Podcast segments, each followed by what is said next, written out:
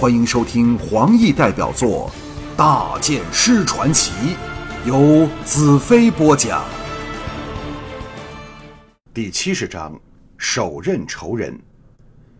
战魁战丑一众将领，率着一万五千夜郎战士，从年家水道进发的几天后，巨灵和一万两千名闪灵战士终于来到夜郎峡。同来的还有白丹和鹰耀。战恨破天荒地赶走了他的妻子群，让我们在帐内举行密议。白丹带来了一个坏消息：沥青郡主和野马族族长颠马黑脸结成联盟，准备瓜分帝国广阔的领土。白丹脸色凝重的道：“沥青这妖妇狡猾非常，竟把老巢望月城和南边包括魔女国的土地拱手让给黑脸，希望由黑脸来抵挡我们的反攻。”自己则挥师日出城，趁我们和黑脸纠缠不下时，收复日出城和附近的城池乡镇，巩固自己的势力。战恨道：“黑脸这狗懒子真是奇蠢如猪，望月城这烫手的热山芋也敢接手。”巨灵道：“据闻此人狂妄自大，而且可能尚未清楚大剑师的厉害和望月城的形势。不过。”他就算知道了，也不会放在心上。鹰耀对望月城自然有深厚的感情，咬牙切齿道：“这妖妇真是狼心狗肺，竟将望月城三十多万子民置于野马族那些凶残成性的盗贼之下，我恨不得把他撕作千百块。”战恨本身也非善男信女，一点儿也不为望月城的人担心道：“野马族越残暴。”望月城的人便越不服，也更加痛恨沥青，渴望我们的解救。我们要攻陷望月城就更容易了。我问白丹道：“知否黑脸的兵团何时会来接收望月城？”白丹摇头道：“这个不大清楚，看沥青军队调动，恐怕是七天。这个不大清楚，但看沥青军队的调动，恐怕会是七八天内的事情。”英耀皱眉道。李青这么做，好处是避免了腹背受敌和暂时不用与我们正面交战，但坏处却多不胜数。首先，他的声望会大幅滑落，帝国人定有种被他出卖的感觉。手下大将要说没有因此而有离心的，谁也不会相信。巨灵道：“假设他攻不下日出城，岂非变成游魂野鬼？还凭什么争霸天下？”我沉声道：“他一定可以攻下日出城。”众人愕然向我望来，一直没有作声的华倩温柔地问：“大剑师为何如此肯定？日出城虽没有了黑寡妇，但一起也是帝国名将，凭着日出城的高墙厚壁，守上几个月应该是没有问题的吧？”白丹猜道：“是否因沥青攻陷魔女城后得到了我们的雷神？但是他们走得那么匆忙。”就算能把十多尊雷神运走，也来不及开采黑油，也缺乏这方面的知识和技术啊！我摇头叹了口气，岔开话题问道：“那十二册智慧点仍在你们手上吗？”华倩道：“智慧点一直留在地下殿做魔女陪葬，你走后便没有人下去过。城破前，我们依照魔女生前的指示，启动了封死地下殿入口的开关，现在……”现在不知情况如何。白丹道：“地下殿只是有些人知道的秘密。李青入城后十天便退走了，就算知道地下城的所在，也难以破入。”战恨、巨灵两人齐声道：“大剑师！”他们见到对方出声，又一齐谦让起来。我向战恨笑道：“你似乎对巨灵兄友善了许多，为什么会有所改变呢？”战恨。有点尴尬的道：“巨灵兄真是够朋友，答应送我一个闪灵族的美丽处女，我当然感激他了。哎，是了，巨灵兄，若你看中我族内任何美女，除了山美外，尽管出声。”寒山美低声骂道：“死色鬼！”这时，轮到鹰耀不耐烦起来，问道：“大剑师还没说出为何沥青可以轻易攻下日出城？”众人疑惑的眼光再次集中到我身上，我沉声道：“因为他的援兵终于到了。”众人愕然道：“援兵？”我也是刚刚想起这种可能性，但却知道我的感觉没错。沥青既是乌帝的人，而在乌帝控制下，除了黑茶人外，还有另外两个强大的种族。帝国又没了大元首这层障碍，吴帝怎会放过控制帝国的机会？虽然其中仍有很多关键之处令人费解，但沥青眼下奇怪的行为，只有获得援军才能解释得通。我简略地向个人解释，众人的心情都沉重起来，知道事情不会如此容易解决了。事实上，他们都不惧怕沥青。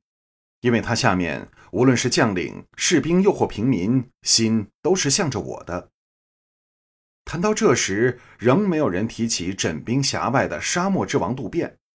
我站起来道：“时间差不多了，让我将山美送给渡边，让他高兴一会儿，但也只是一会儿。”寒山美柔声道：“只要大剑师喜欢，把我送给什么人也可以，但也只能是一会儿。”我穿上夜郎人的甲胄，侧着飞雪，和战恨、战无双两人将寒山美拱护在中间，持出守卫森严的夜郎峡，向着沙漠那方的出口。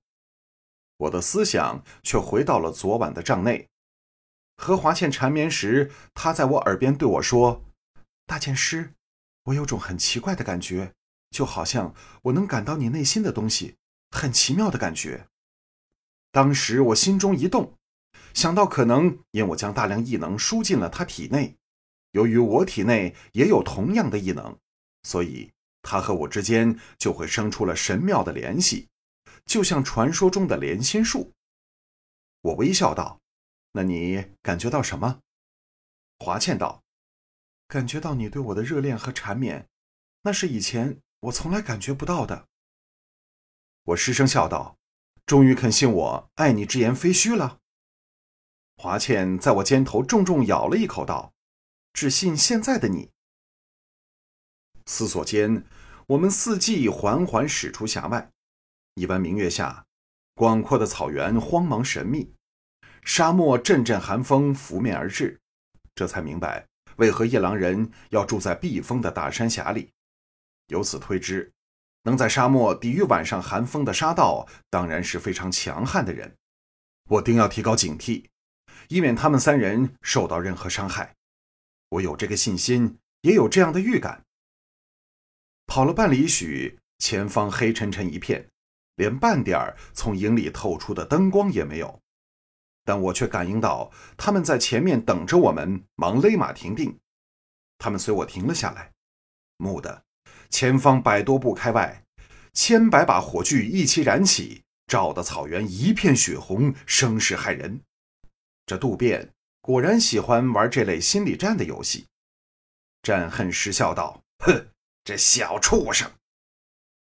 最前一排约两千人的沙道缓缓策马破来，两翼速度较快，到了五十步外才停了下来，像一只展开了大钳的巨蟹，威胁着我们。二十多骑拍马驰来，战恨低声道：“那戴着秃鹰形头盔的人就是渡边。”我认得他的头盔，身形也错不了。我留心看去，走在最前方那骑士身形雄伟，头盔上伫立只威猛、随时像要扑食的秃鹰，确实有几分威势。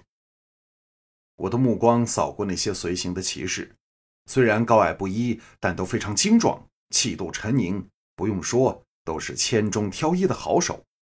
其中在最左翼的一个人最吸引我的注意。原因有三：首先，这人有顾盼自豪的气概，尤胜那戴着秃鹰盔的人；其次，他灼灼的目光只注定在寒山美身上，而其他的人注意力则集中在战恨身上；最后，也是最重要的，就是他的体型和那戴秃鹰盔的人非常相似，都是比其他人更加雄壮。灵异的直觉告诉我，这人。才是渡边，这家伙真爱玩把戏。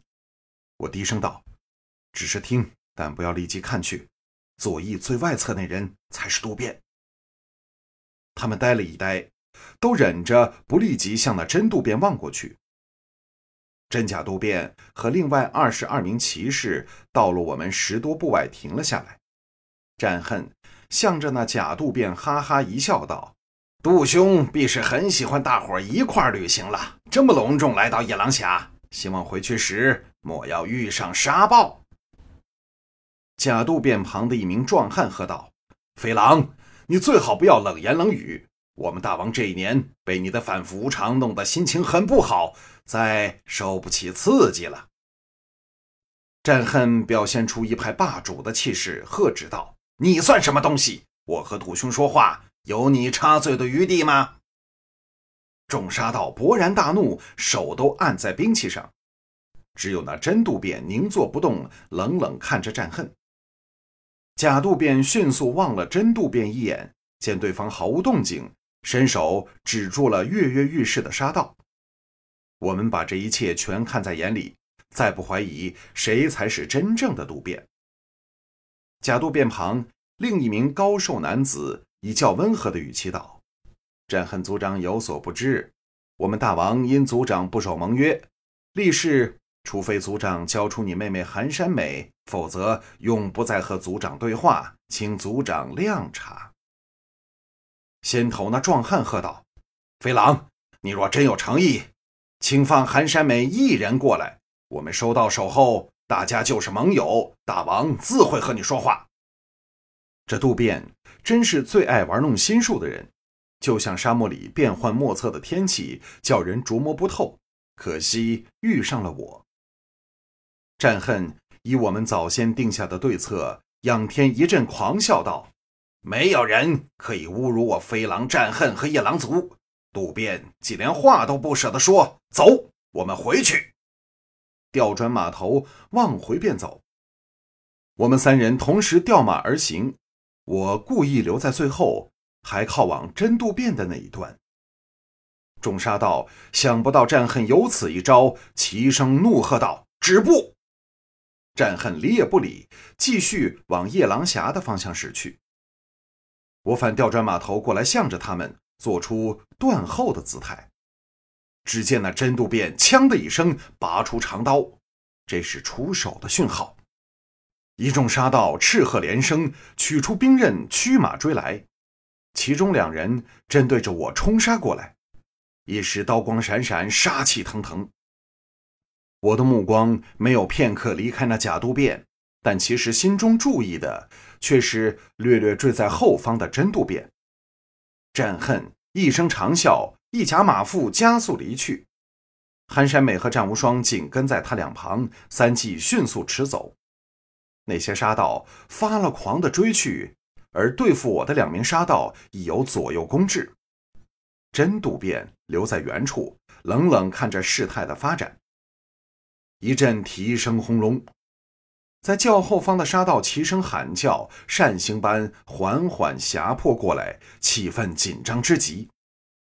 直至刀锋割体，我才一声断喝，抽出魔女刃，闪电般左挥右扫，当当，劈来的两把大刀同时折断。当真渡边骇然向我望来时，飞雪蓦地发力，像箭一般往二十多步外的他冲去。我趁机反手两剑。攻来的两名杀道便在鲜血飞溅里仰身掉下马去。渡边不愧是高手，知道来不及掉头逃走，手中长刀迎面劈来，竟不避我无坚不摧的魔女刃。枪的一声轻响，刃刀交击。渡边的刀显然也是宝刀，竟没有折断，而且力道沉雄，并不比我弱很多。蹄声震天。最前排的两千多名杀道全速驰来护驾，眼看刹那间就会赶至。这时，我来到渡边身侧，魔女刃在空中一个小旋，回剑往渡边右腿刺下。假设他移腿的话，魔女刃将会刺入马腹之内。渡边一声狂喝：“你是谁？”抽马侧移。长刀劈在我的魔女刃尖锋处，可谓刀法如神，不愧大漠之王。我一声长笑道：“认不得兰特吗？”魔女刃唤出满天剑影，狂风暴雨般向他洒去。渡边听到是我，全身一震，才懂得运刀格挡，但已慢了半分，一时间落在手势，全无还击之力。狂嘶喊杀震天响起，同时来自夜郎峡和沙漠两个方向。夜郎人进攻时向来发出狼叫，却有先声夺人的神效。渡边骇然在阵，知道陷进了我们前后夹击的陷阱中。我趁他心神分散，刀法有巧变拙，全力劈出几剑。只听“啪”的一声脆响，渡边的宝刀终于折断，虎口流血。这时护驾的杀道赶至，四周尽是刀光剑影，但已救不了渡边。我大喝道：“这一剑是年家的！”刃锋一闪，灌入渡边胸前的盔甲。同时回刃过来，斩杀了由左右两边攻来的杀道。渡边手捧前胸，露出难以置信的神色，在一声惊天动地的惨叫后，才仰身掉往马下。我大喝道：“渡边已死，谁敢向我兰特挑战？”冲来的沙道竟有大半退了回去，剩下的被我砍瓜切菜般眨眼解决了很多。飞雪惊人的高速使他们没法将我包围，左突右冲间，后方的沙道乱了起来。战魁等从年家水路绕来的大军终于杀至，巨灵的喝叫声也从夜郎峡方向传来，杀声震天。称雄大漠的沙道在渡边已死下，终于溃不成军。那并不是一场战争，而是屠杀。就像当日渡边的人屠杀年家和我的净土朋友那样。